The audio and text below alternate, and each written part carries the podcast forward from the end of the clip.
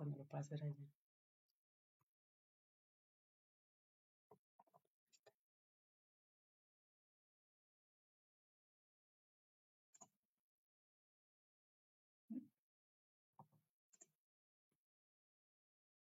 Listo. Hola a todos, bienvenidos a Tertulias Gastronómicas, un podcast donde platicamos de gastronomía, su entorno, significado, rituales, evolución y uno que otro chisme. Yo soy Viridiana Pantoja Y yo soy Ingrid Millán. y juntas nos echaremos una tertulia gastronómica. ¿Cómo están, barrocos? Bienvenidos nuevamente a nuestro segundo live eh, de todo lo que es la historia de tertulias gastronómicas del podcast. Les comentamos que lo íbamos a hacer una vez cada mes. Si no trabajáramos, mi estimada y yo lo haríamos más seguido, sin embargo, bueno, pues no nos da la vida para poder hacerlo tan seguido. Y bueno, ¿cómo estás, amiguita? Bien, creo que tenemos deberes que hacer. La primera cosa es felicitar al cumpleañero. Ah, pero antes, antes de eso. eh, primero ya sabes que tenemos que empezar con... Ah, siempre con el este, derecho, claro. Exactamente, tenemos que empezar recordándoles a nuestros barrocos y seguidores que eh, se conecten a nuestras redes, que eh, se suscriban, perdón, a nuestras redes, que le den like. Eh, tenemos Instagram, Facebook, TikTok, YouTube. También estamos, eh, tenemos una cuenta en Patreon. Esa cuenta, pues obviamente tiene un costo, pero pues es bien poquito. Y ahí están arriba todas las recetas que tienen que ver con los episodios que subimos cada semana. Y bueno, es la manera en la que nosotros podemos eh, de alguna manera solventar el, el proyecto en el que pues estamos metiéndole todas las ganas. Y les recordamos también que estamos en cualquier plata- plataforma. Ya ves, te dije que los amigos me iba a equivocar. estamos en cualquier plataforma donde se pueda escuchar eh, podcast. Ahí nos Sí. van a encontrar. Ahí nos van a encontrar. Y ahora sí, lo prometido es deuda. Hoy es el cumpleaños de mi chaparro. Cumple 20 añotes, ya ni tan chaparro, ¿verdad? Pero bueno, él está en casa. Espero que nos estés viendo. Dani, precioso, te amo Feliz muchísimo. cumpleaños, Dan. Muchos Eh, años más. Sí, hijo, la verdad es por tu vida. Me has enseñado mucho. Te amo, te amo muchísimo y sin ti ya no voy a decir más, pero te mando este, y un abrazo desde acá. Muy bien, muy bien. Sí. Nosotros trabajamos en la escuela, ya estamos en plena, ¿no? Sí. Estamos que de- ya como de desfogue, que es justamente cuando, cuando ya nos metemos de lleno a la cuestión de la investigación gastronómica. Actualmente ya nos saludó desde aquí. Qué bien, muy bien. Mira, Marsh también nos dice, y Mari, hola Mari, ¿cómo estás? A echar el gol a Mari. Mari es contadora y luego de cada, de cada. Ahí luego, Mari, este, si quieres, eh, para que te contacte alguien que necesite, no lo necesita, ¿eh? porque tiene muchísimo trabajo. Es tan buena que tiene muchísimo, así es. Y esta semana, amiga, nada más por llegar al Sí, estuvo así. no, no, no saber dónde andaba yo metida esta semana y que estuvimos. Y sí, la verdad, Marcia hace rato que estaba en el tráfico y que no podía, mejor no nos podía escuchar, pues sin embargo, este, me da así el, me da el tramafat así. Sí, chef, muchos saludos. Así es. Ahora sí, eh, ¿quieres que ya? eh, y el tema de hoy está súper interesante. eh, la historia también está bien. Anécdotas. Les recomendamos que, porque y vamos, compartan. así es. Porque si bien que sabemos que por ahí han de tener algo Tenemos escondido Claro, algo, amiga, que nos ayude a tener una a mejorar el deja o lo que sea, siempre echamos mano de algo exactamente para mantener la flama viva. Agarre su lapicero, su pluma, por ahí se mencionaba, ¿no? ¿A dónde vas a tu casa si saliendo de trabajo? Pues, con mi hembra placentera. Voy con mi hembra placentera. Así, y citando a Aristóteles. Así es, exactamente. Y bueno, entonces, em, la, la Sagrada Escritura, la, la Sagrada Escritura, perdón, la Biblia también por ahí dice, este, creced y multiplicaos, ¿no? Entonces ahí ya nos está dando la orden de que echemos patín, de que nos trepemos al guayabo, llámele como usted quiera. Bien, entonces, em, ahora, a los alimentos de procedencia este, variopinta o insospechada y de naturaleza, que puede ser tanto animal, vegetal, puede ser mineral también, en algunos casos de la misma naturaleza humana se les conoce como productos afrodisíacos. Y aquí voy a citar a Su Majestad la Real Academia este, Española, que define un alimento afrodisíaco como aquel capaz de excitar o estimular el deseo sexual, siendo su origen semántico el nombre de la diosa Afrodita, que es, todos sabemos que es la diosa griega del amor y de la sexualite, y que fue rebautizada por los romanos con el nombre de Venus o Venus por su nombre en inglés. Bien, ahora, como dices tú, no siempre la historia, un poquito Sí. para poder ahora sí después aventarnos el El clavado, clavado. así es. Sí. La primera referencia que nosotros encontramos a los alimentos afrodisíacos está en los papiros egipcios del 2000 al 1700 antes de Cristo. Y se hace referencia también en ellos, este, de ellos, perdón, en la Biblia, así como en algunos textos de la antigua Grecia y en los libros, claro que sí, hindúes y árabes. Porque sabemos bien que en aquellas culturas de Oriente echan harto ti. Claro. Y lo echan bien, ¿no? Por ahí Uh, tienen sí, hasta su hasta Kama Sutra y todo. Entonces, ellos, miren, harto letrados para el tema este, Sí, del bien brinco. compartidos con la información. Así es. Uno se, se da cada sorpresa leyendo todo eso. Sí, amiga, yo cuando vi la primera vez ese librito también así de, oh Dios, ¿qué es esto? ¿Cómo? ¿Cómo? Sí. Sí, porque aparte están como, eh, las imágenes están, eh, no, no están este, como con profundidad, todo está como de frente, entonces de repente como que entender de qué manera, Ahí- se intenta. de qué manera va la pierna y toman la selfie a ver si, si, si le atinaste. Sí. Y eh, otros importantes también que, que, que tocan este tema son los romanos, por las referencias que nos dejan en muchos de sus hábitos domésticos y la forma también que tenían de comer. Ya lo platicamos en algunos episodios pasados, ¿recuerdas, amiga, que Vamos nos a tomar hablabas? algunos de regreso, ¿no? que nos hablabas de esos bacanales y de los tricliniums y todo este tema del Imperio del Imperio Romano. Romano. Si no lo ha visto, si usted es nuevo, póngale este, no, no le ponga porque este es en vivo, se me va el asunto. Este, pero después de que nos Que- escuche, vaya y escuche ese episodio. Así Así es. es. Muy bien. Y este, mm, las prácticas también que ellos tenían, pues cada vez con el paso del tiempo fueron más refinadas en sus fiestones y banquetes que se aventaban ellos.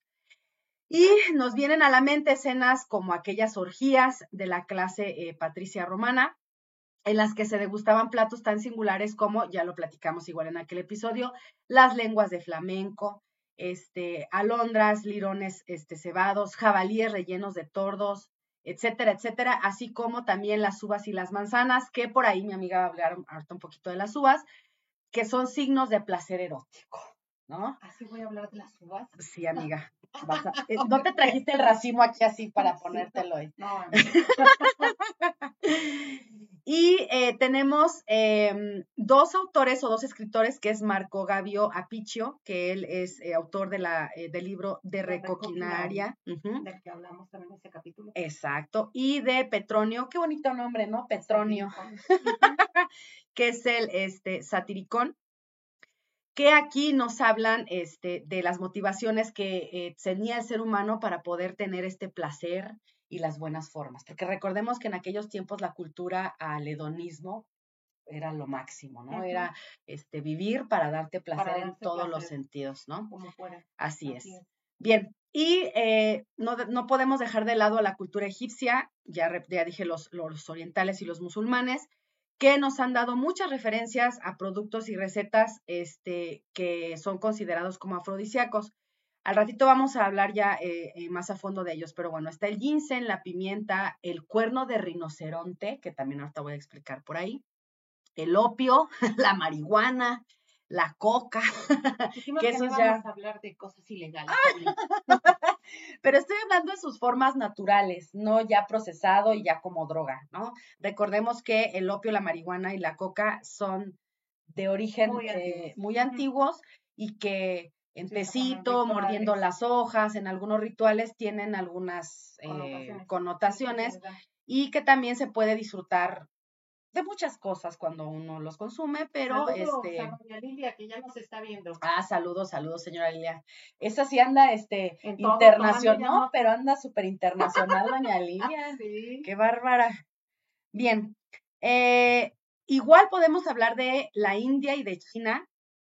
Eh, recuerden, por ejemplo, que en, en Oriente, hace muchos, muchos años, eh, estos, eh, los, digamos, eh, encargados de, de regir en aquel momento esas culturas, acostumbraban tener estos harems que les llamaban, ¿no?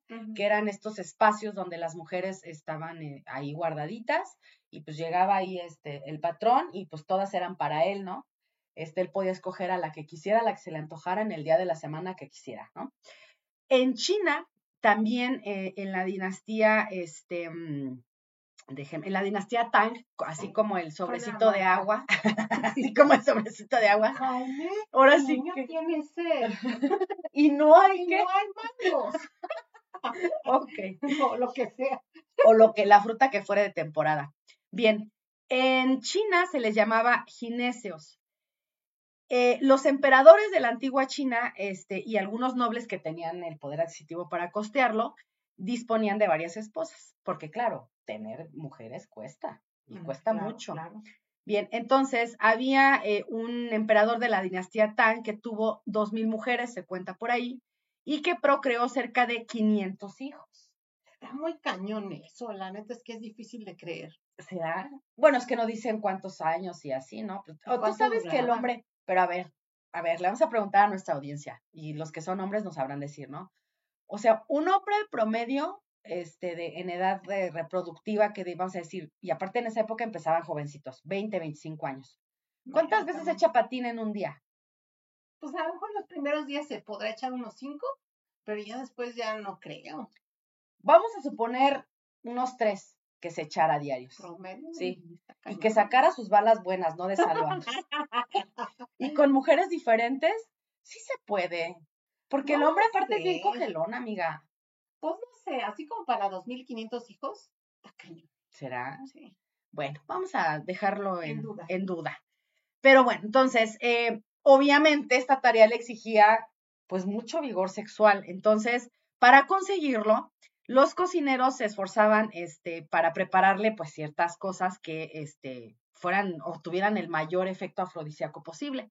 Entonces aquí eh, tenían ellos una sopita de nido de golondrina elaborada sobre así, con un estricto ritual que se tenía que hacer, porque se consideraba que su efecto era infalible. Entonces, pero si el cocinero fallaba, así de, no sé, ¿sabes qué? Me comí tu sopa y pues, no pasó nada. y pues por eso nadie quería hacerlo. Exacto. Y entonces, si no daba... Eso. Si no daba eh, pues obviamente el resultado que se quería, al pobre cocinero lo decapitaban por obvias razones. Entonces, pues había ya muchos que se consideraban no aptos para poder preparar este plato. ¿no? Ay, ¿quién se iba a animar a eso? No, imagínate. Sí, aparte si ya era tema, ¿eh? Atrapar esos nidos de golondrina, de esas aves, que en realidad no es una golondrina hasta donde tengo entendido. Pero ya hablaremos de eso en otro, en otro, episodio. y si, y si ahorita es difícil conseguirlo ya con la tecnología y que la gente pues ya va pues y puede hacer ¿eh? ese Se tema. tienen que trepar a riscos que son Pero ya tienes, por ejemplo, los materiales, o sea, ya tienes el... Sí, de seguridad, Exacto. pero sigue siendo como muy artesanal. claro, pero imagínate en aquellas épocas donde no tenían las botas para alpinismo y esas cosas, olvídate. Ok, Vamos a pasar ahora a la Edad Media. Aguante, aguante, aguante. Ya, ya te estás tú yendo bien encarrerada y no me has dejado hablar. Ah, es que aquí tenía, como habíamos como quedado. Invitamos a Marcia y no la dejábamos hablar, ¿te acuerdas así de ella no veo claro? Así yo no veo claro hoy. es que entonces ahí se me pasó. dale, dale, dale. Entonces, nada complementar en la cuestión de la edad antigua, eh, pues obviamente ya se tenían estos efectos afrodisíacos en algunos alimentos, por supuesto en elixires y en vinos, que ya hemos hablado también de, eso en el programa, pero eh, especialmente justamente con el tema del vino, existió un dios en la cultura griega y en la cultura después romana, ¿no? Que estamos hablando de Baco, después Dionisios, y que también tiene sus predecesores o sus homólogos en otras culturas, como lo es en Egipto con Osiris y con Shiva en India. Entonces, el, el, baile, el vino, la carne sacrificada a Baco provocaba tanto entusiasmo que de ahí nace esa palabra, no sé si lo sabían, entusiasmos. ¿Qué significa? Evocar, este, evocar no, era como que, como, que el dios bajaba y, te, y te, metía en el éxtasis, era eso. Y aparece justamente para evocar a este dios del vino y que pudiera poseer justamente a los discípulos, provocaba un éxtasis, haciendo que ese dios se personificara en cada uno, y por lo tanto este dios, al asumir ya esta presencia del humano, podía entonces comportarse como uno, ¿no? Y en este caso tener placer, vengar una muerte, ¿no? Vengarse de sus enemigos, o bien agarrar a una mujer y este y tener placer, ¿no? O también comer o beber o, ponerse ebrio, por ejemplo, ¿no? Sí. Entonces, desde ese entonces, pues se sabe que la cuestión de, del alcohol es un es una manera de desinhibir el cuerpo. No me digas. No, me digas. Eh, obviamente usado con moderación, ¿no? Y entonces, eh, desde ese, desde esas épocas hasta el día de hoy, pues se sabe y quien lo ha, lo, quien ha tomado una copa de vino sabe, ¿no? Que se siente de repente ya muy relajado. incluso a veces hasta las personas tímidas hablan hasta otros idiomas. Sí. ¿No? o ya se te hace guapa la gente. Hablar ruso. Ajá. ¿No? Y bueno, antes de pasar a la Edad Media, también hay que recordar que en América, pues teníamos también nuestros propios ingredientes afrodisíacos. En las crónicas que narran los cronistas españoles, ¿no? Los evangelistas, los que venían a evangelizar, perdón, comentaban sobre el cacao y decían que Moctezuma, una de las últimas cosas que se le colocaba justamente en la mesa era el cacao, el cacao espumoso y de muchas maneras, ¿no? Que hablan de distintas maneras de cómo servirlo. Esto, por ejemplo, nos comenta Díaz del Castillo, que traían unas como manera de copas de oro fino con cierta bebida hecha del mismo cacao. Decían que era para tener acceso con las mujeres. Entonces ya nos están refiriendo que el cacao para qué servía, ¿no? Entre ellas era justamente para ser vigoroso, para tener todavía energía después de comer, ¿no? Y acercarse justamente a ellas. Y recuerden también que este tema del chocolate actualmente en todo el mundo es algo importante para justamente lo que sitúa la cuestión del amor. No nada más en la amistad, sino el amor. Y el, el, hecho de regalarte chocolates este, es también una invitación a ciertas cosas, ¿no? Y también, pues recuerden que ya hasta se hizo una película, alguna vez comentaremos de ella, que es la de Chocolate, ¿no? O Chocolate, en donde Juliette Binoche que es la protagonista, ella produce sus propios chocolates y ella incluso cura, ¿no? Cura también las cuestiones sentimentales, las emociones a través de esos chocolates que crea personalizados con lo que necesita esa persona, ¿no? Sí. Pero a través de justamente eh, entender lo que es el, chocolate en sí y también otras sustancias del reino vegetal, ¿no? Que le va sumando o mineral a esos chocolates. Entonces, fíjense qué importante, porque todavía hoy sigue considerado justamente como un elemento afrodisíaco. No, y tú, tú lo mencionas por el lado del amor, pero por ejemplo, del lado de. Química, también, ¿no? Ya se sabe, ya está comprobado. Claro, y no solamente eso, sino que eh, ya si nos vamos, si sacamos el amor de la ecuación y hablamos solamente del tema sexual, también se utiliza, este, hay calzones de chocolate, este, o sea, con sabor a chocolate. Exactamente, o sea, el, el, espumas de chocolate. Es más, hasta aceites con, cho con aroma a chocolate. Hasta los mismos perfumes que evocan de repente el aroma a cacao. Hasta chocolate fundido, amiga, para la miel, ¿no? para allá iba. ya ve al grano, amiga. No, sí, es que yo por no, por no verme tan sucia, ¿no? Ay, lo leímos, nos contaron. Sí, no, sí, todo venía por escrito, ¿no? nosotras no hacemos nosotros colocamos las ahí.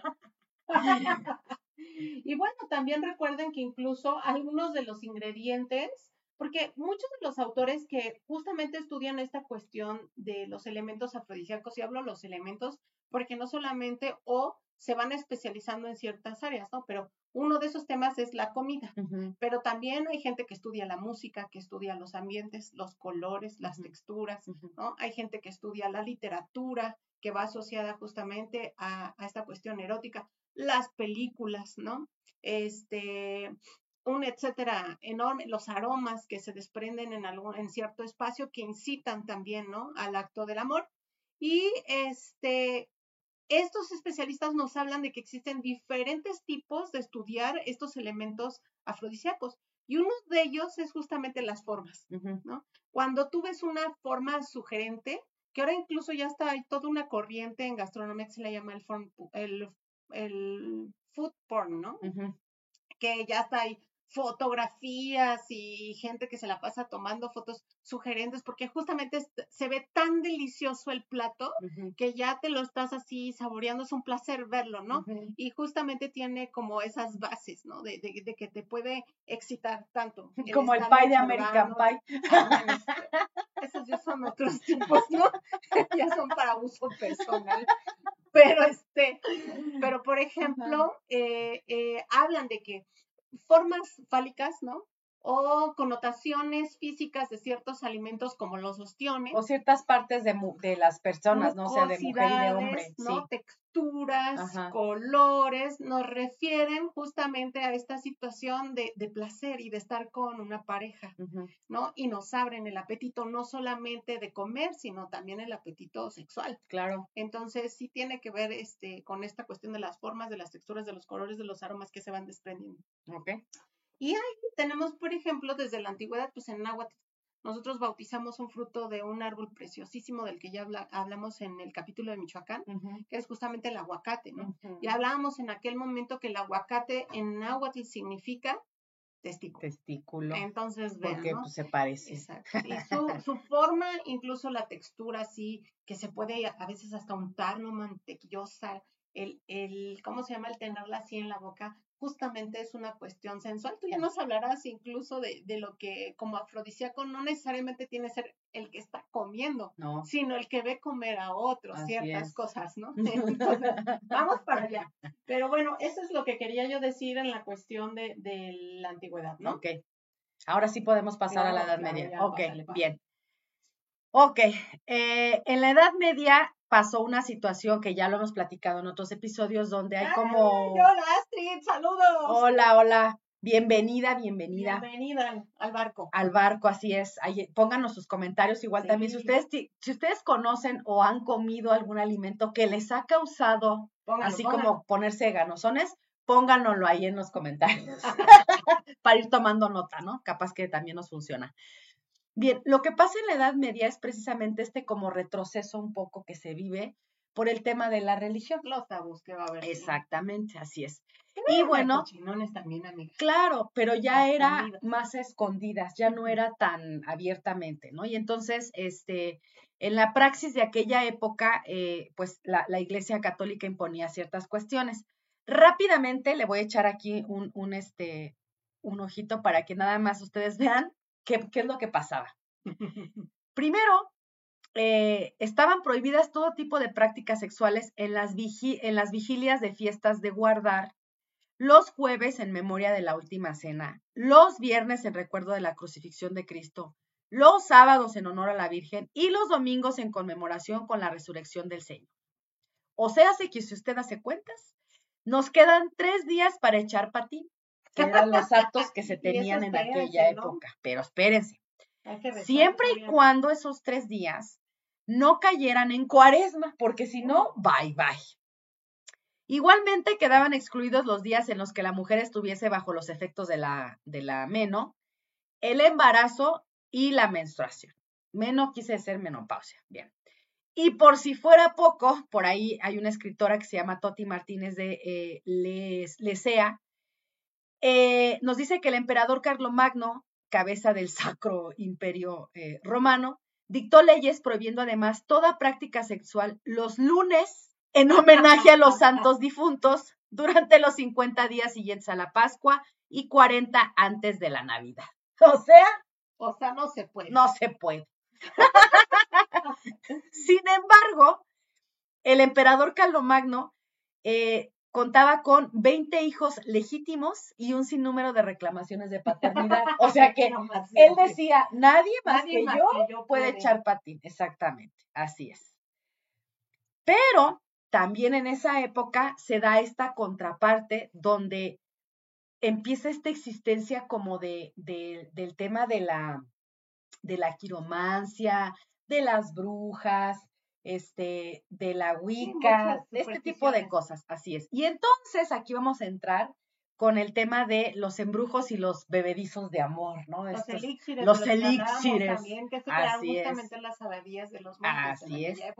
Y muchos de ellos, pues, son llevados a la práctica por mujeres que eran celestinas o que se les llamaba brujas de aquelarre y que eran para este, vencer las dificultades en la búsqueda de descendencia. Este. ¿Qué más traes tú, amiga?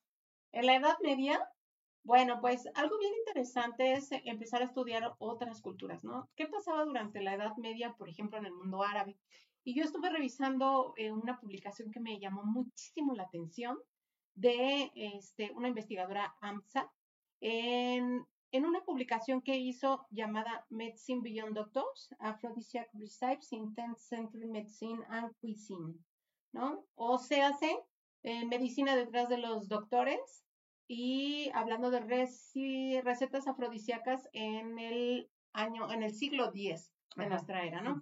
En cuanto a lo que es medicina y cocina, y justamente ella confronta esas dos como raíces, entender si lo que se escribiera para temas culinarios o para temas de salud y si realmente tenía que ver con cuestiones afrodisíacas y cómo confrontarlos, ¿no? Está súper interesante justamente su investigación y eh, se ve que esta investigadora ha leído muchísimo del mundo árabe y ahí nos platica, por ejemplo, que existe un libro que, se, que justamente eh, nace en el siglo X, por ahí del 900, que compila en muchos volúmenes, bueno, muchos capítulos, compila información que para ellos era importante y accesible a las personas, obviamente que pudieran leer, y este, accesibles incluso a ambos sexos, porque ahí em, comparten ciertas recetas llamadas tal cual afrodisíacas para mejorar la salud en la cuestión de la sexualidad. Incluso mencionan recetas para este, enfermedades venéreas y un montón de cosas, ¿no? Eh, por ejemplo, si te sentías adormilado, si no se paraba, etcétera, muchas cosas. Así. Y entonces, por ejemplo, nos dice, o el resumen viene en que esta situación que se, que se logra ver tiene una influencia muy fuerte de lo que son los escritores en ese momento de temas de la salud de la escuela de Galeno, por ejemplo, en la Edad Media, en lo que es Europa. Y toman justamente estas mismas enseñanzas y las adoptan acá. Solo que en, los árabes eh, ellos definen que para tener eh, una buena sexualidad y ser un muy buen amante, necesitabas tú tener tres elementos. Uno era la humedad, otro el calor y otro los aires. Okay. Y defínase aires, ¿no? Entendiendo que pues se tenía obviamente que poner erecto el miembro y ellos entendían que adentro había una especie de aire, ¿no? Sabemos que la circulación. Pero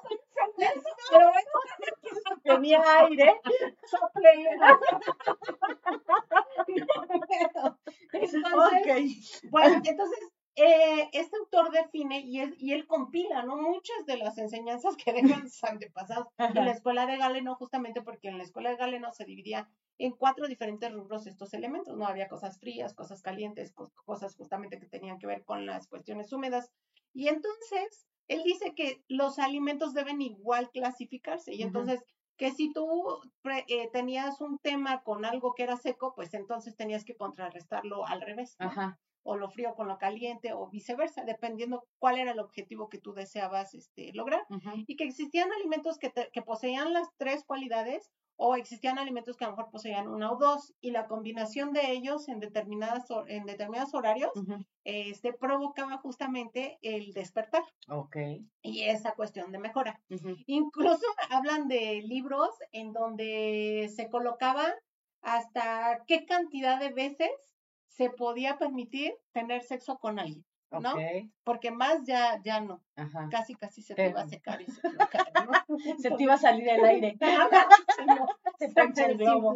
Entonces, este, bueno, eh, este, este libro lo escribió Ibn al-Hazar. Y ahí les va el título, a Ver, Porque este está súper padre, aquí lo que, lo que rescaté, ¿no? Este libro se llama Anales de la cocina de los califas que en árabe no sé cómo se pronuncie, pero es Ktab al-Tabik. Escrito por Abu Muhammad al-Musafar ibn Nazm ibn Sayar al-Warak. Sí, porque ya ves que tenían 20 mil nombres, sí, claro, igual que en Europa los así reyes. Es, exactamente. Así, ¿no?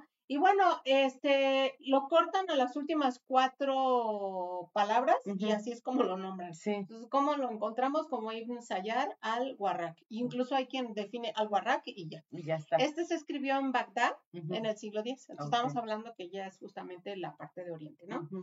Y este, en 132 capítulos les platico que él, él, comienza definiendo lo que son los humores, sus propiedades, los alimentos asociados y recetas para justamente mejorar, ¿no? Los, los temas. Y ahí, por ejemplo, nos habla de que ellos clasificaban, en estos ingredientes estaba el nabo, el nabo decían que era caliente y suave. Y significaba que entonces generaba aires y deseo sexual. La lechuga era fría, entonces calmaba y refrescaba el estómago pero también deprimía el coito. Ah, ok. Ya ven, no coma lechuga. sueño. De hecho, la lechuga sigue asociada al sueño, ¿no? Actualmente, hasta los bebés se les dan baños de, agua con lechuga, para que duerman bien, ¿no? Y no estén molestando la Precisamente. Fíjate, ahí está. Coma nabo, pero también baña a sus hijos con agua de lechuga, y va a poder hacer lo que viene siendo el acto. Y, por ejemplo, algo, un elemento que para ellos era el máximo exponente porque era un elemento o un alimento, en este caso una materia prima que contenía los tres, los tres este, cuestiones necesarias, ¿no? El calor, la humedad y los aires. A ver. Que era el garbanzo. ¿Cómo crees? Y ese como que infla el estómago. Y el garbanzo, sí, exactamente. O eso se refería con el aire. caliente, gaseoso, sí, diurético, y se, asoma, se asociaba sobre todo al incremento de esperma. Entonces, como esta cuestión reproductiva era importante, por lo tanto, tenías que comer garbanzos, amigo. o sea, no importaba los gases mientras pudieras procrear un chiquillo. Exactamente. Okay. bueno, los espárragos eran otra, otro de los vegetales que también aquí numeran y estaban clasificados como calientes y húmedos. Y por lo tanto eran, eran vigorizantes. Y también, este, por ejemplo, la zanahoria. La zanahoria estaba clasificada como afrodisíaca, casi literalmente, y diurética calentura, o sea, que provocaba calor, entonces ya estamos cubriendo justamente los, los, eh, los tres puntos que mencionaste. exactamente, pero era, este, pero inflamaba. Entonces, en exceso, la zanahoria para ellos inflamaba, entonces tenías que comerla con moderación, si no podías tener como problemas, ¿no? Pero era uno de los mejores considerados elementos. Ajá. Y también, por ejemplo, nos habla que, este, mm, hay recetas, y aquí recuperé una, por ejemplo, ¿no? Esta receta dice que es una pasta que habían de comer dos veces al día. Eh, y esta pastita eran dos pedacitos así chiquitos, del tamaño de una almendra, no se podía comer más, pero lo que contenía era una pasta que se hacía con canela de Ceilán, o sea, como que puntualizaba, ¿no? Nardo, este, clavo, jengibre, y un ingrediente que para mí era desconocido, ya que me puse a investigar, se llama Seacostus, que es una planta que da flores en eh, costeras y que tiene muchas propiedades para la salud. Muy calientes esas especies también. Este, no sé qué, qué, en qué área estaba clasificada esta en especial, pero actualmente ya estudiada, es una planta que es germicida, y tiene efectos saludables para la piel si se unta y con propiedades antiinflamatorias. Okay. Entonces tiene muchas propiedades y yo creo que por eso también era estaba considerada estaba dentro de esta lista. Entonces eso se mandaba esa pastita a comer dos veces al día y se supone que con eso se intensificaba esta sensación del deseo carnal y entonces ya iban después a, a, este, buscar a su ¿cómo dijimos que se llamaba? Eh, no, pero a su mujer, ¿cómo era este? Ah, se me fue ahorita el, el, lo que decía Aristóteles. Sí, sí, ya sé, ya sé, pero se me fue a mí también. A ver, búscalo, mira, porque está buena esa. ¿no? A ver, era este. No era dama. A su hembra placentera. sí, sí, sí, ya le vamos a decir. y bueno, recuerden que del mundo árabe también eh, viene esta tradición de utilizar distintas esencias en los alimentos y los aromas desprenden justamente esta cuestión de, de, abrir el apetito de muchas cosas, no solamente de la cuestión culinaria, ¿no? También esta cuestión de la que estamos hablando sexual. Y las rosas son importantes, es un aroma importante. Eh, las rosas, recuerdan que es otro elemento eh, que incluso en muchas culturas ya se viene manifestando como afrodisíaca.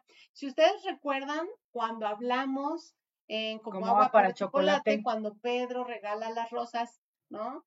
A Tita en este aniversario de ser la cocinera oficial de, la casa, que Dios mío. Sí.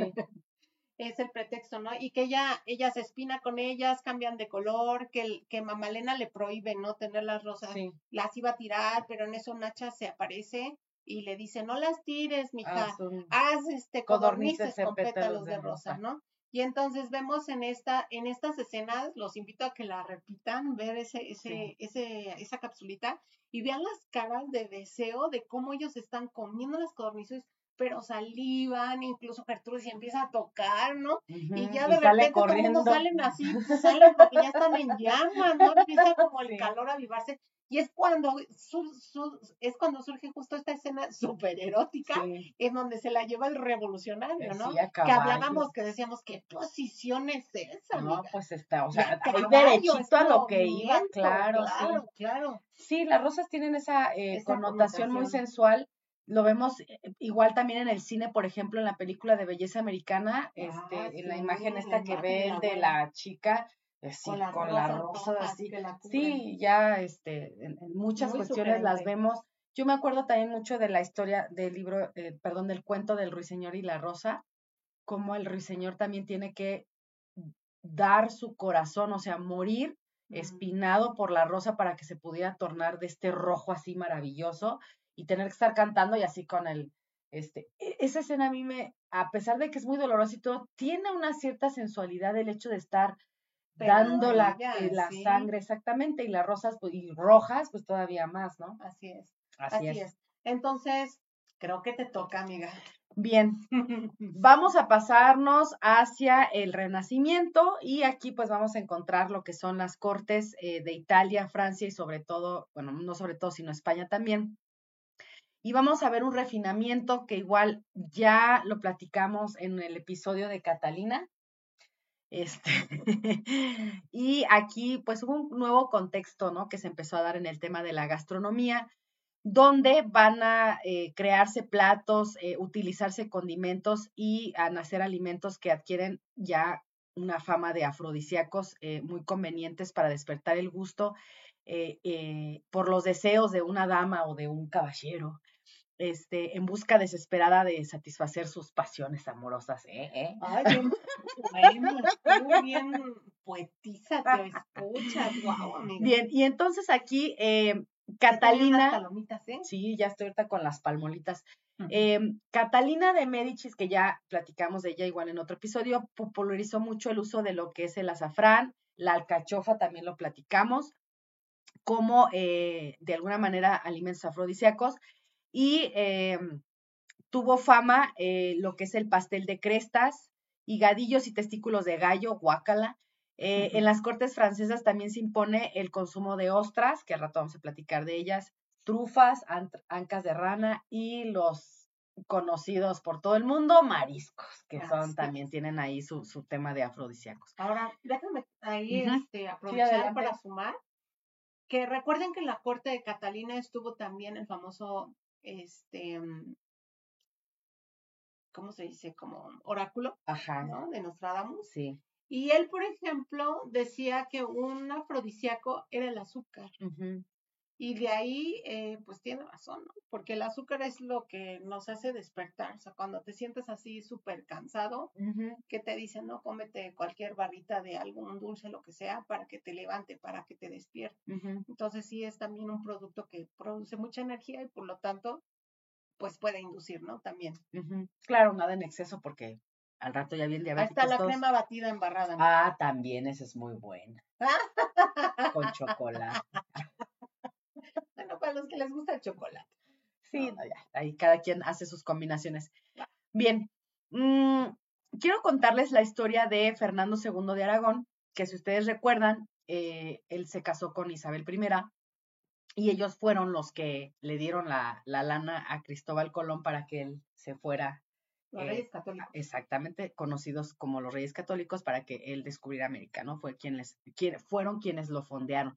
Bien, cuando muere Chabelita, Chabela primera, él de hecho hay por ahí algunos escritos donde em, hasta dice, ¿no? Que para él ha sido muy difícil el hecho de que ya no esté ella y tal, ¿no? Pero, de todas maneras, se casó en segundas nupcias a sus 53 añotes y se casó con Germana de Foix. Esta muchachita tenía 18 años y él 53. Y recordemos que en, aquellas épocas 53 ya era que ya, casi Dios te llamaba a su lado, exacto.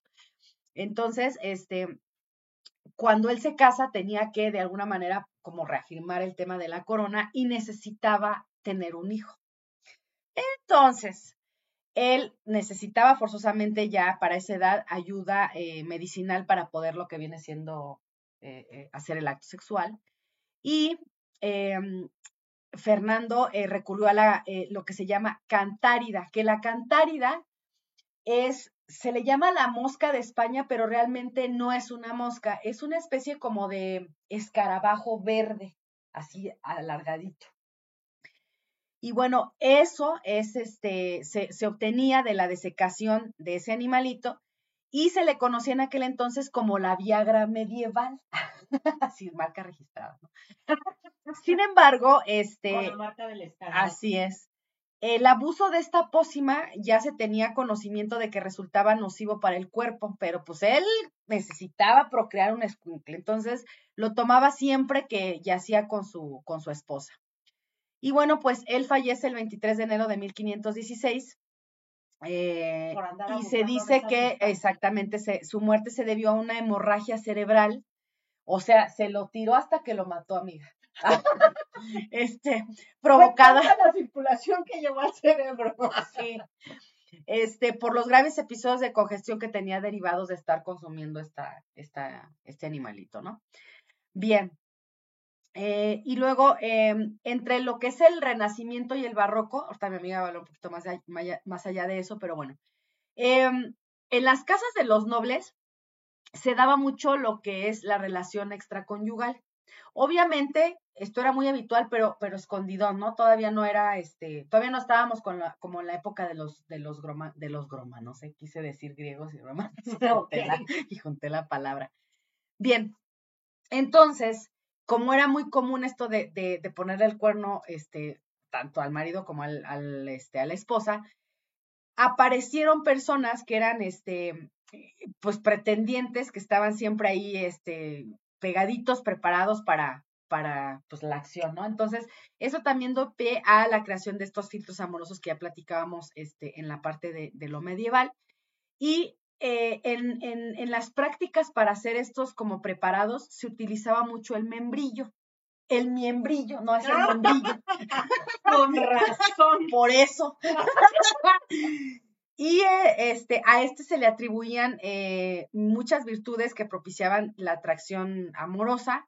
Quizás se decía que era por el aroma, este, porque eh, tapaba de alguna manera este aroma desagradable que se tenía en aquella época, pues porque ya sabemos que no se usaba mucho el tema del baño, ¿no?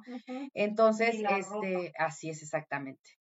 Otra cosa que se consumía era la carne de liebre, este, el hinojo eh, asado, y este también aparece en el recetario de Francisco Martínez Montillo, que este, no sé si alguna vez, este, Montilo. Motiño. Motiño, yo lo tengo así, Montillo, sí, perdone usted, ya es la hora que él fue cocinero de Felipe III, si no me equivoco, y este, él decía que todos estos alimentos eran adecuados para alcanzar los favores de las damas, claro que sí. y, este, permítanme se me mueve aquí, bien.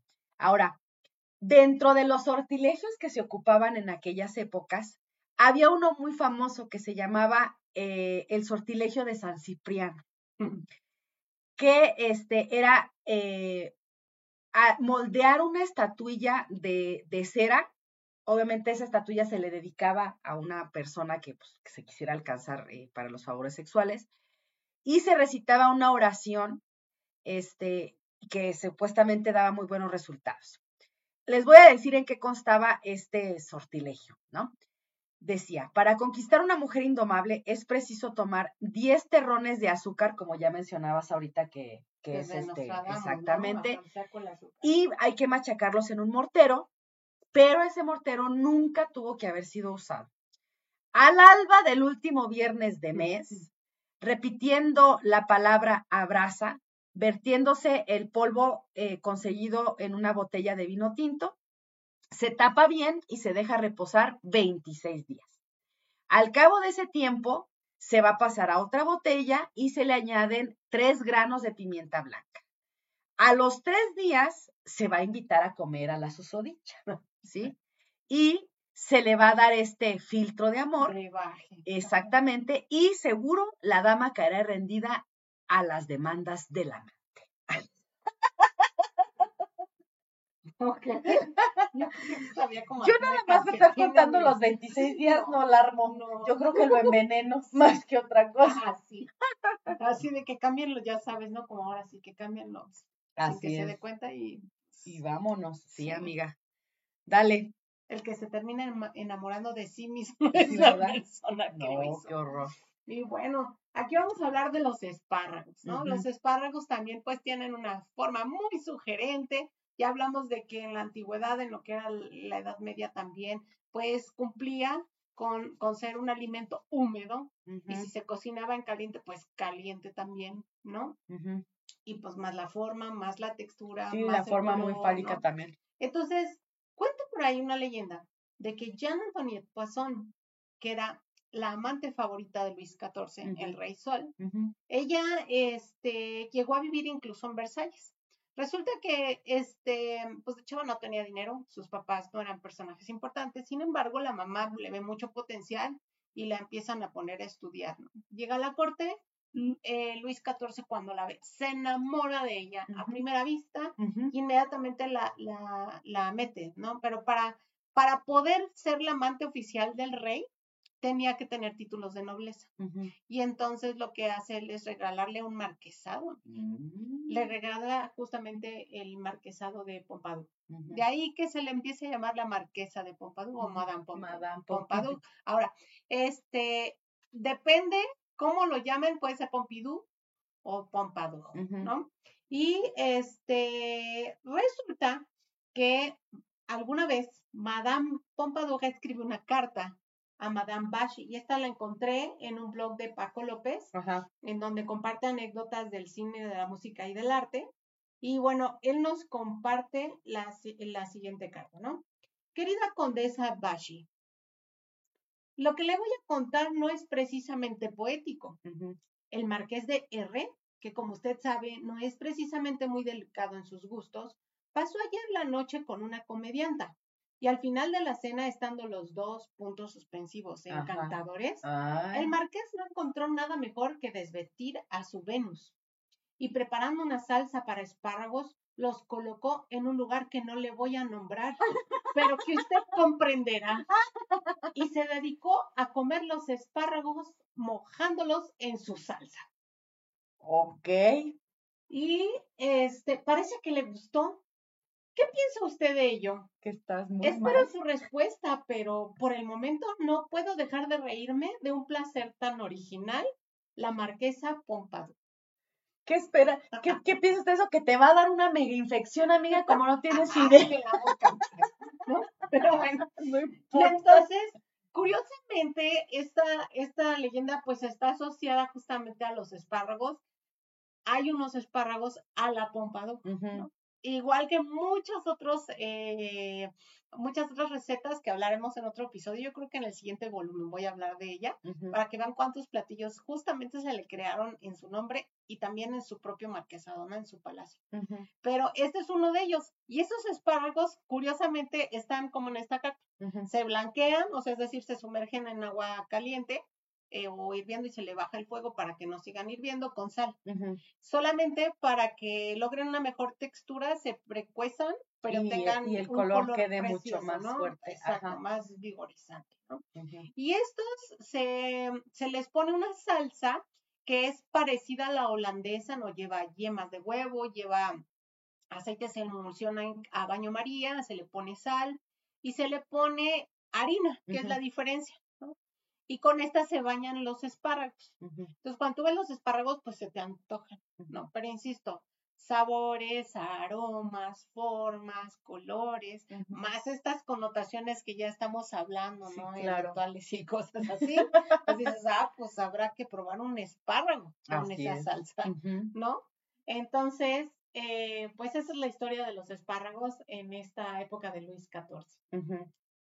Bien, en el siglo XIX eh, se inventa la galletita o cucurucho con el que se hace el cono para las para depositar ahí las bolitas de nieve. Ajá. Perdón. Y bueno, ese es, es, es, exacto, es el, el, el, soporte para el consumo de los helados, de los helados, perdón. Y estaba muy mal visto que las jovencitas se sirvieran de semejante, de semejante cono para comerse su helado en público, porque se decía que podían provocar deseos libidinosos entre los hombres que las observan.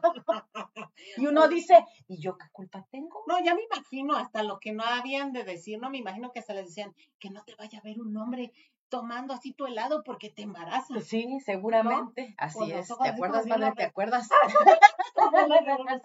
sí, sí, sí, que si te, veían te dejaban con un hijo, que si te agarraban la mano te embarazaban, N cantidad de cosas. Y otra cosa que surge en estos eh, momentos es la asociación de ideas o la sugestión eh, que, que, surge de, de que si tú te comías el órgano sexual de algún animal, Ah, sí, eso todavía sigue hoy. No, pero digo que ahí es como que donde se, de donde empieza a partir este tema, eh, nos lleva eh, o se llevaba al pensamiento de que podíamos absorber la potencia sexual de ese animal. Entonces, pues ahí es donde se empiezan a comer los, este, los penes del toro, los, las criadillas, este, y todas estas cosas, porque pues era precisamente como para de, de, lo que son este animales, este, de, de de oveja, exactamente, ¿no? De distintos. Así es. Déjame decirte que no quedan animales. Hay algunas culturas aborígenes que todavía hoy siguen siendo caníbales. Sí. Y, que refieren una cuestión ritual, ¿no? Una cuestión ritual. Que por cierto me mandó una súper lectura a mi amiga Lisette, a quien le mando un enorme saludo. Saludos, Lisette. Pero ese, ese no ahondes tanto porque vamos a tener otro, episodio de ese tema. Pero este, en, en, este sentido, por ejemplo, eh, se refiere que este ritual de comer una parte del, del, humano que decidió así, muchas veces estos humanos deciden a quién se le da y qué parte de su cuerpo se les da, ¿no? Em, no voy a hablar mucho y sí, sí, porque vamos a dejarlo para otro episodio, pero una de las cosas es que depende la, la, la, mm, la enfermedad o lo que tiene mal esa persona que lo va a comer es la parte del cuerpo que se les da. Entonces, también dar un miembro es porque a lo mejor la persona se refiere como infértil o que tiene un problema en, en, sus órganos sexuales. Tiene disfunción eréctil o algo así. Entonces se le da como para, para curarlo y es como un regalo. Entonces no nada más sucede con los animales, también, sucede con, con, las personas. ¿no? Sí, sí, Así es. Muy bien, ¿tienes algún este otro ya eh, para pasar a hablar ahora sí específicamente de los alimentos? No, ya en cuestiones de de, de contexto. Ah, de contexto, Ajá. de más historia, no, ya los platicaremos en otros capítulos. Muy bien. ¿Te parece si nos vamos uno y uno? Va. Va, perfecto. Entonces, eh, dentro de los alimentos que están considerados afrodisíacos, que ya vimos en el contexto de la historia de que muchos ya tienen muchos años que se han venido utilizando y demás, Em, hay algunos autores que nombran a las ostras como las reinas de la cocina afrodisíaca, ¿sí? Porque, para empezar, Afrodita nace de la espuma de las olas y del interior de una concha, ¿no? Así es. Entonces, ya el hecho de consumirlas, por ejemplo, casi crudas y que tienen una semejanza con el órgano sexual femenino, pues imagínate ya de qué estamos hablando, ¿no? Entonces, este, eh, también ahí entrarían lo que son las almejas, los mejillones, los erizos y los mariscos en general, exactamente. Y que este. También gasterópodos. También. la textura. Así es. Estamos hablando de caracoles marinos o de. Todo eso. Los abulones también, ¿no? Así es.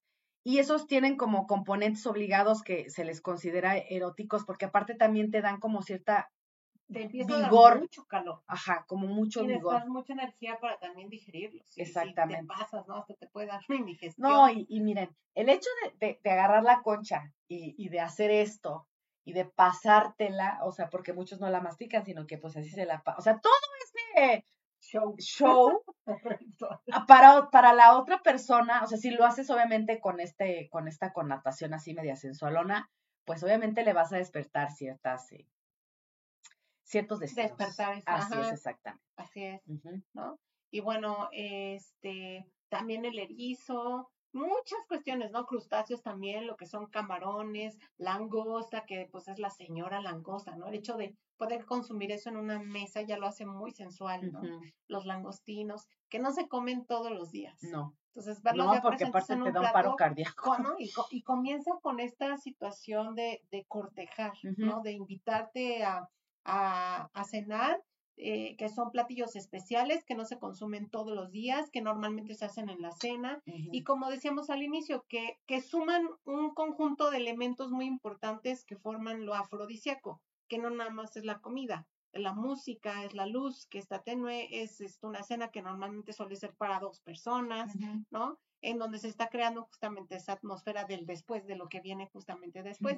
Y entonces ahí estás tomando fuerzas para lo que viene después. Viene una intoxicación, eso es lo que viene. viene, corre al baño. al baño. Así es. Además tenía cuidado de dónde los consume crudos, ¿no? Y en qué época. Así es. Así es. ¿no? Que no estén este, justamente con la marea roja. Y bueno, sí, mariscos yo la tengo aquí marcada, por supuesto, como el primer punto de temas afrodisíacos. Así es. Bueno, también este, ya habíamos hablado, ¿no? No solamente los aparatos reproductores de animales, también la sangre. Tú me contabas alguna vez que, que tuviste la ocasión de, de, probar sangre de toro recién, un boost de adrenalina. O sea, porque estaba, era toro de Lidia, estaba recién este, sacrificado. sacrificado y ahí mismo eh, sacar la sangre y calientita, echarte así un vasito. Sabe horrible, este, pero sí sientes un, un boost como de, como de adrenalina, así es como que te pones todo Ajá, exacto. Imagínate si después de eso echas patín, lo matas, amiga. o la matas. ya déjame, por favor.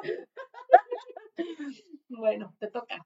Este, yo traigo también la vulva de las ovejas, las ubres de la vaca para las mujeres y los testículos de muchos animales, o sea, las criadillas para los hombres. Este, no solamente es, su consumo en una preparación así como, como receta, ¿no? Guisados y así, sino que también se utilizan en preparaciones para filtros y conjuros. También esos están ahí metidos. Bien. Yo tengo el café. El café también, este, desde el aroma, ¿no? Desde el aroma es una apertura a sentarte en una mesa, a platicar, a abrirte. Es parte del juego, ¿no? Y normalmente se da ya en la sobremesa, en el momento final, en el que ya empiezas a en el preludio. Sí, porque ya estás platicando, ya estás como entrando en contexto, ¿no? Hacia dónde vamos, qué queremos, ¿no? ¿Qué te gusta a ti, qué me gusta a mí, ¿no? ¿Cómo te gusta el café, la mañana? El café comienza a inyectar también esta cuestión de que la circulación va más rápido, de que te, te empieza a dar taquicardia, de que no te vas a dormir. Entonces, justamente esa parte no del vas camarón. A ser de quedarte dormido en café encima. Así. Este, ¿Y eh, ¿qué, qué, más traes tú, por ejemplo? Yo traigo caracoles y las ranitas. Eh, por ejemplo, los egipcios los consideraban también afrodisíacos, quizás por la forma de la rana eh, que está así como su cinturita y sus patitas y sus caderitas así muy femeninas. no necesariamente eso, sino que también, pues la proteína sabemos que también es, este, te da un boost de energía. Em, y los caracoles igual también, como son eh, en localidades rurales, sobre todo este, la parte de Europa, pues de ahí viene el tema de que te los, o sea, los campesinos los comían y pues no soltaban a la doña, entonces por eso este, están considerados también como afrodisíacos. Sí, a su esposa, ¿no? A quien se dejara si se los comía el campesino y de repente así de, María, ¿dónde andas? Sí, después de la paella te veo. tú. paella y para Sí, sí, así es. Bien, ¿me toca? Sí. Bueno, pues hablemos del licor de Damiana, ¿no? O la Damiana. Ese también es, es uno considerado para aquí, para México. Y ahí les va tarea por ahí a nuestro público, ¿no?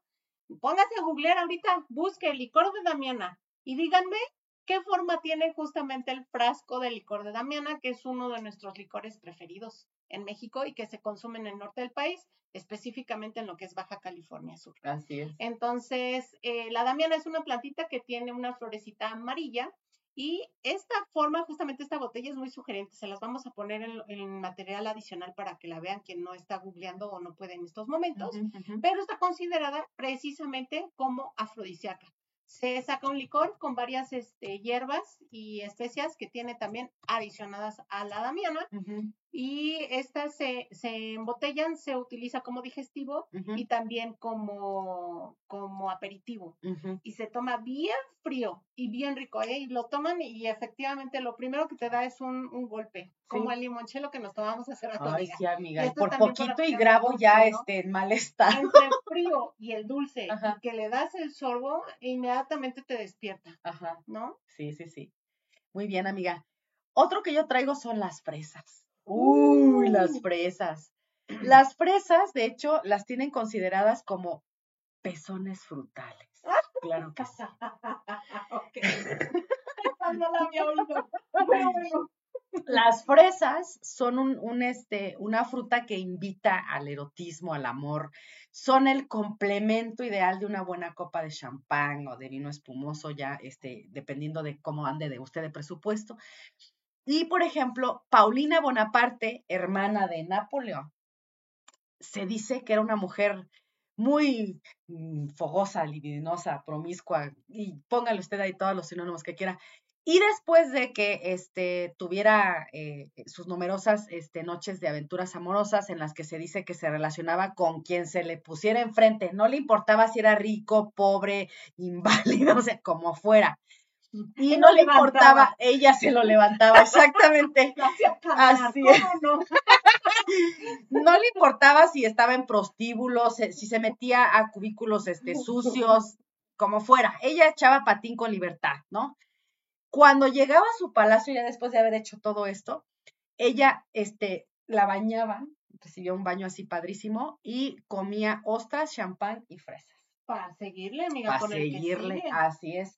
Y nosotros en la cultura hoy en día, eh, las fresas, cuando queremos que e- cuando queremos echar así como pasión, este, unas fresitas bañadas con chocolate o con crema batida, este, y así las muerdes y O carnosas, unas este, fresas con crema ajá, montada, ¿no? exacto, o crepas con fresas, o sea, todo lo que tenga que ver con la fruta sí es muy, eh, Es que es sensual. sí, Esa fruta por donde le veas. sí, sí, sí, Esa y hablaremos de otras ahorita, ¿no? Pero insisto, esta cuestión de las formas, ¿no? De cómo brillan, de las texturas que, que al mirarlas tú las ves y son sensuales, te, te invitan a comerlas y te invitan a jugar con ellas, sí, como esta cuestión del helado, ¿no? así es, que también aparece en muchas películas. ¿Recuerdas la de Lolita? Sí, La del helado también, ahí está, ¿no? Sí, sí, claro.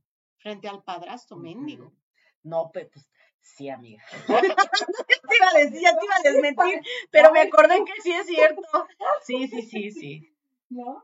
Entonces, bueno, en este caso, para seguirle con eso, eh, igual que las fresas, pues tenemos otras frutas, ¿no? Las cerezas están catalogadas también como la última parte También. de los detalles de las cosas, ¿no? Las cerezas se colocan en un buen martini o en un buen trago, se colocan también en, este, en bebidas como la champán, se colocan como las, por eso se llama la cereza del pastel, ¿no? Finalmente corona algo y si tú la observas también, pues parecen así como dos pompitas, ¿no? Que están ahí esperando. El las palito de la cereza, Sí, hay mujeres, sensual. hay mujeres que se lo meten sí, y hacen, hacen nudos. ajá, Ay, y eso te dice, no, déjate besar lo que sigue. No, amiga, quédate ahí. Bueno, que, que tienen una muy buena lengua para muchas cosas, ¿no? Entonces, sí hacen estas cosas, yo jamás he, este, nunca, Nunca has nunca. hecho un nudo. Yo no me No, acuerdo. Creo que yo no, sí no alguna vez. Nada más veo como que hacen la lengua para allá y para acá, pero la verdad es que sí. y sacan así tú, ay, que eso es, el- es del diablo eso. Bueno, eh, los plátanos también están asociados con la energía erótica, Claro, este, y pues, obviamente por el símbolo fálico este, que tienen por excelencia, entonces también te lo, pues, hemos ¿Cómo visto en N cantidad de imágenes, hasta de hámsters comiendo, comiendo plátanos. Ya imagínese lo que usted quiera. Así es. Bueno, sí, con esta. Sí, no, el episodio es, este, dijimos que íbamos a hablar la bien francamente, franca, exactamente, entonces así es. Y ¿Qué más? este también en esas formas el pepino, ¿no? El pepino, aunque es frío y aunque efectivamente tiene también asociados en cuestiones de la salud a la piel y al estómago, eh, finalmente el pepino por su forma, Por la forma juegos, fálica, ¿no? sí, Hasta claro, juegos sí, hay sí, con el pepino. Entonces, este, ese es otro. Y también los frutos del bosque. Cualquier fruto del bosque, grosella, Zarzamoras. arándanos, ujú, exacto, fresas salvajes. ¿no? Este, lo que son las, ya dijimos, sí. sí, los cranberries, ¿no? Los blueberries, todas estas, todas las berries, o sea, Ujú. todas las frutas del, del bosque también tienen esa, o sea, se te antojan desde que, desde que las estás viendo y muchas veces no son el postre en sí, son, son lo que decora el postre, ¿no? Lo que Sí. acompaña precisamente Porque tiene este Por grado de acidez, cuestión- va muy bien con lo ¿no? dulce. Y, y en el hecho de verlas ya se te antoja, ¿no? Sí. Entonces sí, sí, tiene sí. que ver con sensualidad también. Bien, otro, y este es, eh, es innegable decirlo, es el, el melocotón o el durazno. Pues, vea usted Uh, su claro. forma. Ay. Este, es, se dice que es el más sensual de las frutas por el perfume que tiene, por la textura suave, así pelucita, Oye, peludita. Doña Lilia me regañó porque justo le escogí un plato de, de así los melocotones, ¿te acuerdas? Allá Ajá. en Santa Clara del Cobre. Sí. Dijo, ¿qué onda con estas nalguitas? Nunca le dijo así, obviamente, porque es Doña Doña Lilia. Mira, se está riendo. ¿No? Pero dije, no, eso es durazno. Pero sí, exactamente, tienen esa, esa forma, La ¿no? forma, el color, el olor. Para fotografía en Para galerías, muchas para, cosas. para películas, Es ¿no? más, hay un emoticón en este, en, en Ah, WhatsApp que todos los que tenemos pareja alguna vez hemos este, utilizado este lenguaje de, de, de iconografía. No, amiga, yo no. Ay, amiga, pues te invito a que lo Ah. hagas porque es buenísimo. Un saludo, corazón, besitos. Ya te Este, andan quemando aquí. no, ah, pero pues es la verdad, todo el mundo lo hacemos, ¿no? La berenjena, el melocotón, este, el agüita, eh, sí, sí, muchas cosas, exactamente. Entonces, este, igual, también dice que eh, representa de alguna parte, pues, sí, las partes íntimas de la mujer. Se vi una que no la queme. ¿Qué más traes, amiga? Este, raíces como el ginseng y el jengibre, Así es. ¿no? Asociadas desde mucho tiempo en la medicina tradicional de Oriente, con los chinos especialmente y todas estas culturas súper antiguas. eh, se consideran como eh, ingredientes vigorizantes, energizantes, pero, por ejemplo, en el caso del ginseng, que hay que utilizarse con moderación y por personas que saben cómo ocuparlo, porque puede ser tóxico también, Sí. ¿no? Incluso he escuchado de otras sustancias como la mandrágora, que también tiene Ahorita formas bien sugerentes en las raíces, ¿no? Adelante, adelante. Bien, me voy a saltar porque también traía este el higo, los pistaches, este, el higo todos sabemos que también está asociado, asociado con la fertilidad, Los Ay, la pistaches forma, también es de un La ovario. papaya. Y esa ¿no? también, ajá, sí. Hasta el nombre. hasta Sí, el nombre, no, y se utiliza para México muchas para cosas. sí, exactamente, ¿no? Pero la forma sí es muy sugerente. Exacto. Se dice que es la fruta bomba para los cubanos, por lo mismo. exactamente. Los pistaches, porque este, las mujeres de los, de los harems que platicábamos hace rato, siempre están comiendo pistaches. Entonces, este, y, y también se los comen en forma de pastelitos confeccionados con almíbar y miel. Y eso dice que las hace fértiles. Entonces también por eso está considerado así. ¿No? Y de semillas también, cualquier semilla oleaginosa, ¿no? Hablemos, por ejemplo, de cacahuates o hablemos de nueces, de almendras, de lo que tú quieras que contenga justamente grasita. Y todas esas te dan también mucha energía. Aparte de que muchas son aromáticas. ¿no? Bien. Eh, referente a la mandrágora que mencionabas tú ahorita. Este, la mandrágora es una especie como de planta, pero raíz. Es este, sí es como más raíz que planta, no sé si tiene las hojitas, pero lo importante es como La la parte de la, de la raíz. Y bueno, esta se utilizó mucho tiempo y se sigue utilizando para filtros de amor, conjuros, brujería y otra cosa, ¿no? Entonces, lo chistoso de esta planta es que tiene aspecto de humano, exacto, o de formas, exactamente, Sale en la, en la película de Harry Potter. ¿O Ah, cuál otra? No, yo, ya ves que yo no soy Harry Potter. Ah, bueno, sí, pero no, ¿en siento cuál otra? romper corazones, pero No, está me bien, cada quien sus gustos. Eh, Entonces, este, por ejemplo, no en la del laberinto del fauno. Ah, también. ¿Recuerdas sí, cuando lo pone recuerdan abajo cuando de la la- ponen en leche, ¿no? Que es para justamente que es que, Que su la, mamá empe- y, y cuando la quitan debajo de la cama Se es cuando se muere. Sí, ¿no? sí, sí, sí. Y bueno, este, se dice que era muy utilizada por las brujas de la Edad Media, pero que solamente era eficaz si se recolectaba al pie de algún patíbulo, ya que este, es- existía la creencia de que brotaba de la tierra a causa del esperma que derramaban los ahorcados al momento de morir. Mm.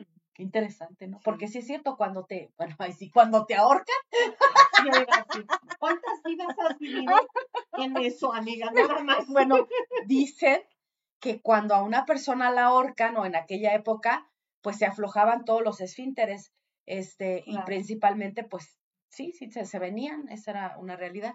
Y otra cosa que se refiere a la mandrágora es que se escucha cómo chilla Sí. cuando le pasas o la lastimas o la troceas con el filo del cuchillo. De hecho, en el laberinto del fauno puedes ver esta, esta eh, eh, digamos, no gráficamente hablando, no sé cómo decirlo, ¿no? Como Ajá. con estos significados Ajá. eh, o con estas asociaciones que le, le tenemos, ahí se ve cómo se mueve y cómo llora cuando la despegan, ¿no? De, Así es, De la cama. es correcto. ¿Qué otra cosa traes, amiga? Ah, pues yo tengo, por ejemplo, la carne de casa.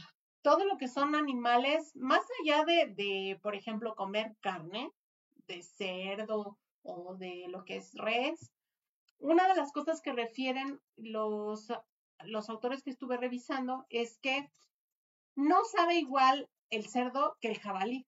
El jabalí es salvaje. Entonces, el, el- ya traen también eh, una cuestión de, de, de La alimentación, el hecho de, de la ser libres, vitalidad, ¿no? De, haberlos sacrificado y comerlos en ese momento, como dices tú. Entonces, este, la carne es mucho más fuerte. ¿no? Tiene estos humores más, eh, como... Sí, con- está, tiene, tiene un Los sabor. notas más dentro del producto. Entonces, estos también están considerados como afrodisíacos. Entonces, conejo, liebre, el jabalí, el venado, las avestruces que andan este, sueltas, ¿no? Estamos hablando de animales salvajes. El no los domésticos, el canguro, Ajá. exactamente todo lo que hablamos en el capítulo, ¿no? Más otros animales que están en estado salvaje, entonces esos, y los que se asocian sobre todo a esta cuestión de, de, de fuerza, ¿no? Este, tienen que ver con, con esta connotación de afrodisíaco. Así es. Yo traigo también, este, y creo que ya vi que también traes por ahí, este, hierbas aromáticas Sí. o hierbas eróticas. Eh, aquí yo tengo pues la, la albahaca, este, la alcaparra, el anís, el azafrán, El cardamomo, El cardamomo. el curry, ya me De hecho, las mezclas de especias. Así es. eh, la, la mezcla de cinco especias china, ¿no? Que tiene que ver con el anís estrella, que tiene que ver con la canela. La canela ya vieron que desde los árabes también. Platicábamos en la película anterior que la canela tiene ese tema por, en el capítulo anterior, en el, en el episodio de, de política y cocina, hablábamos de la canela, así es. Exactamente, qué connotación le dan, le dan ellos, ¿no? De apertura. Exactamente. De Y pues, y pues, y pues. El es. jengibre, la menta, la mostaza, eh, la La vainilla. hierbabuena, Ujú. la menta, la albahaca, el romero, Ajá. el tomillo, em, el laurel también, pero sobre todo aquellas que para muchas personas no es moscada, el Ujú. Este, ingredientes que por lo menos para nosotros como México son ingredientes difíciles de conseguir, Pero que cuando los pruebas son muy interesantes, como la pimienta árabe, por ejemplo, Sí. ¿no? El regaliz, este, y la Ujú. zarzaparrilla, por ejemplo, Uh, sí, son que tan afrodisíacos. Pues que, es que esta nivela las hormonas. ahí te va. Eh, Son tan afrodisíacos que se obtienen ex- extractos sintéticos de estrógeno y Así es, testosterona. Así es, Vaya usted al mercado y compre regaliz y zarzaparrilla. así Muy es. buenas, exactamente. ¿Qué Y más, amiga? Recuerden la vainilla. Hablamos ya en su capítulo de la vainilla, Sí. cómo hay estudios en donde se han, eh, en este estudio del que hablábamos, que se habían hecho encuestas a parteras y a curanderas en la península de Yucatán y que justamente asociaban los poderes de la vainilla o los poderes curativos al aparato reproductor femenino y que es. incluso las mujeres este, eh, acostumbradas a utilizarlo eh, no nada más para comerlo, ¿no? También para usarlo, para, para untárselo, para oler rico, pero Sí. también en esta cuestión de, de apertura, ¿no? Sí, de claro. Así es. Em, traigo también el polvo de cuerno de rinoceronte. Oh, bueno, que no nos comentemos eso, amiga. Sí, no, no, ya bájenle, los van, se los van a acabar. Este, la verdad es que eh, es muy apreciado. Por eso en culturas orientales, este, sí tuvieron que tomar como muchas medidas para controlar la caza de este animal, porque la venta de- del cuerno pues era muy socorrida y había mucha caza, había mucha caza ilegal y entonces pues los países tuvieron que tomar, sobre todo allá en la parte de África y demás, tuvieron que tomar medidas muy, muy fuertes porque pues ya se lo estaban a punto de extinguirlo. Pero bueno, en este caso, este, pues el polvo del, del cuerno tiene este, poderes muy fuertes, o sea, que si tienes, te lo tomas o lo, te lo, lo en, en, agüita lo, lo, lo cuchareas, te lo tomas y dicen que tienes una erección muy potente. ¿Qué querrán decir con eso? No lo sé, pero así. Oye, pregúntale al, al, al protagonista, uno de los protagonistas de esta película de Chicks, ah. el, el negro.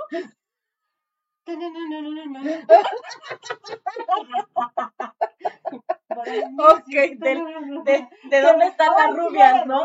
Ay, personas, yo creo que era eso, amiga. Decía, nunca, si nunca has sabido visto, que no estás con un negro si no sales en silla de ruedas. sí, está sí. buenísima esa película. Pero, ahí les va, tiene su, su arriesgue porque los efectos secundarios pueden ser muy severos, muy graves. Sí, pues entonces, puedes a alguien. pues puedes matar a alguien. Le puedes sacar los ojos. Le puedes sacar el conejo. ok. Y entonces, hay, hay, hay, ustedes saben que hay mucho, este, mucho occidental que de hecho eh, estaba platicando con mis estudiantes. Hay un, hay un este, tipo de turismo que es el turismo de casa, que es pues pagar estas cantidades ingentes porque te den chance de ir a una reserva a matar esos animales, ¿no? Este, bueno. Eren, que también quiere saber qué es eso. ¿Qué cosa? ¿Qué cosa, Eren? ¿Cuál? Ah, de la, de la, de la erección superpotente. Ah. Todas queremos sí, saber eso. Pero qué tal si ya no salimos vivas de eso, amiga? Moriremos felices y ah, contentos, bueno, amiga. Sí, no directo al paraíso. Al paraíso. Al guayabo. ok, entonces, este, hay estos usuarios occidentales este, que se la han, este, se lo han tomado y dicen que no, ay, no, a mí no me pasó nada, este, yo estoy bien y todo. Ah, pues a esos que dicen eso, les vendieron gato por liebre y les dieron cenizas de vayan ustedes a saber qué cosa. Eso no era polvo de cuerno de rinoceronte. Era Así la es. de anoche. Ve a saber. sus bombones. Así es, exactamente. ¿Qué más, amiga? Este, pues yo traigo una más que para mí también es, es le dedicaré un, un episodio, ¿no? Uh -huh. Muy importante, la miel, porque es uno de los alimentos más antiguos del mundo y como más bendecido, ¿no? Y pues la miel, al tener pues justamente, Azúcar. al ser un edulcorante natural, eh, pues te prende, ¿no? Uh -huh. Aparte de tener pues un aroma muy particular, de tener esta cuestión de que no se echa a perder, ¿no? De que hay diferentes tipos de miel, depende de qué animal la consigas. Y el hecho de, de, bueno, no sé, ¿no? Yo me imagino que de tan solo poder atrapar el panal, ser perseguido por las abejas, ¿no? Sí. Así de, sálvate tú con tu panal, llegas corriendo, ¿no? ¿No? O sea, eso ya es excitante, o sea, ya no necesitas probar la miel, es, de ahí te vas directo a la cueva, amiga. Sí, vengo ya Sí, entrado. así ya vengo ya. ¿Cuál cuerno de rinoceronte? Órale. No, pero también la textura de la miel es súper erótica, amiga. Ah, sí, sí, O sí. sea, esa también te la, Te te la embarras, te la untas, amiga. O sea, también. o haces cosas con ella también, ¿no? Sí. A, a lo mejor realizas este mixología o haces diferentes tipos de No, hasta- repostería. Hasta las mismas fresas las puedes así bañar o- en miel y pues órale. cuántas cosas no conocemos en cocina salada que llevan también la miel y la y la textura que deja y los colores que deja. ¿Te acuerdas cosa este salmón que te hice con miel y, y jengibre? Bueno, así Ay, amiga, van a pensar que me hacías comida este, No, también estaba mi hijo y estaba, tu hijo aquella vez también, ¿no? Con pasta y todo, ¿no? Sí, creo que sí. No piensen mal, No, pero no, no. es que la comida es sensual, Sí, ¿no? claro. Que es a lo que queremos llegar al final. O sea, uno puede, uno puede como, como persona que cocina, no quiero decir gastrónomo, no quiero decir chef. No, la persona que cocina, exactamente, la claro. que cocina con amor y se esmera, ¿no? Y justamente algo que yo que estuve leyendo de estos autores que referían es que en, en esta atmósfera de lo afrodisíaco, pues también está incluido el cocina desnudo, Claro. ¿no? Que hay que tener Solo mucho cuidado, ¿eh? Yo, yo claro. ya pasé por una de esas. Una quemadota. ¿No? Entonces, por ejemplo, en, en el cómo cocinas, qué cocinas, cómo lo presentas, Claro. en el juego, porque ya esta cuestión de, de hacer esta actividad de cocinar en pareja también Sí, es padrísimo. precio, es maravilloso. Padrísimo, sí, ¿no? Ya claro. lo vemos incluso en muchas películas No, también. sí. Como una terapia, más allá que como, como una cosa de, ay, tenemos que cocinar, ¿no? No, al contrario, es este disfrute y, ¿Y qué y pasa de la relación. Y, la ensalada. No, amiga, y, y yo paso para allá y tú para acá, y pues ahí en el pasón, pues un pasón.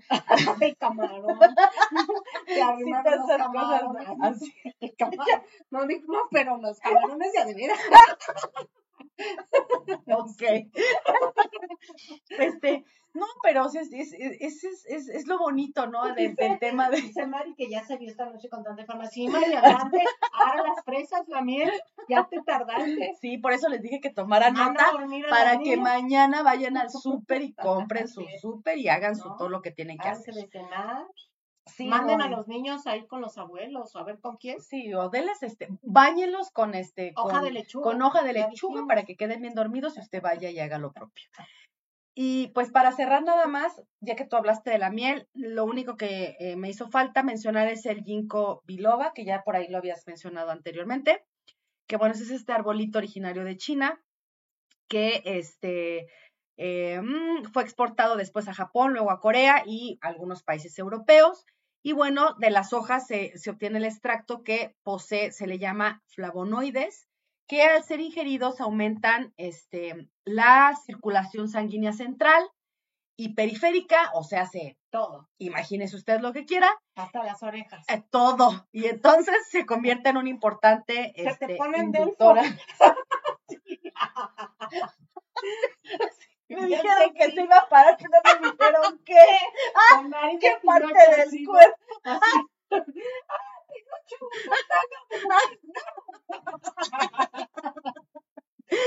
Ok. No, hombre, este episodio nos dio, pero sí. Sí, bien picosito estuvo. Así es. Y bueno, con eso terminaríamos. eh, es, es la información que traemos. Entonces, no importa que usted esté preparando o que sea, porque ahorita que estabas diciendo de, de cocinar juntos o de, o de cómo lo cocines y cómo lo presentes, me imaginé así, ¿no? Haciendo alguien huevitos con jamón, así bien sensual, huevitos con jamón, un cafecito. O sea, no importa que sea, Huevitos con chorizo. ah, perdón, sí cierto, con salchicha y, y de la alemana. Entonces, no importa lo que sea, simplemente es darle esa connotación, porque yo creo que cualquier, cualquier alimento puede ser afrodisíaco. Sí, y también los autores refieren que esta cuestión afrodisíaca tiene que ser con medida, Sí, ¿no? Que, que justamente el tema de caer en los excesos es lo que produce todo lo contrario. El, el sentirse pesado, si la comida estuvo muy condimentada, pues ya ven también estas películas, ¿no? En donde en vez de comer algo tranquilo y sin conocer a la pareja, se van a comer algo que está súper condimentado y terminan en el baño sí, o terminan este vomitando, lo que sea, ¿no? sí, Y si no estás acostumbrado, Entonces, exacto. el, el chiste es justamente buscar temas de equilibrio, ¿no? De que no estés sobrecondimentados. Ujú, El buscar que, que obviamente abra el apetito y que el ejercicio de hacer esta cena, esta comida, se vuelva este pues, sensual, pero al mismo tiempo abra, ¿no? Abra los sentidos a platicar, a compartir, a darse estos rozones que dices tú, ¿no? En fin, en fin. Vean siete semanas y media, o qué son nueve semanas y media, perdón. Esa película tiene una escena por ahí con alimentos muy bonita. y cine, cine que tiene que ver con, con cocina erótica, hay mucho también. Sí, Que de esos ya ya en, hablaremos en en nuestras, en nuestros episodio. episodios de la gastronomía en el cine hablaremos de ellas también más adelante. Así Pues es. muchísimas gracias a todas las personas que se conectaron, que estuvieron con nosotros en esta hora y, y 26 minutos.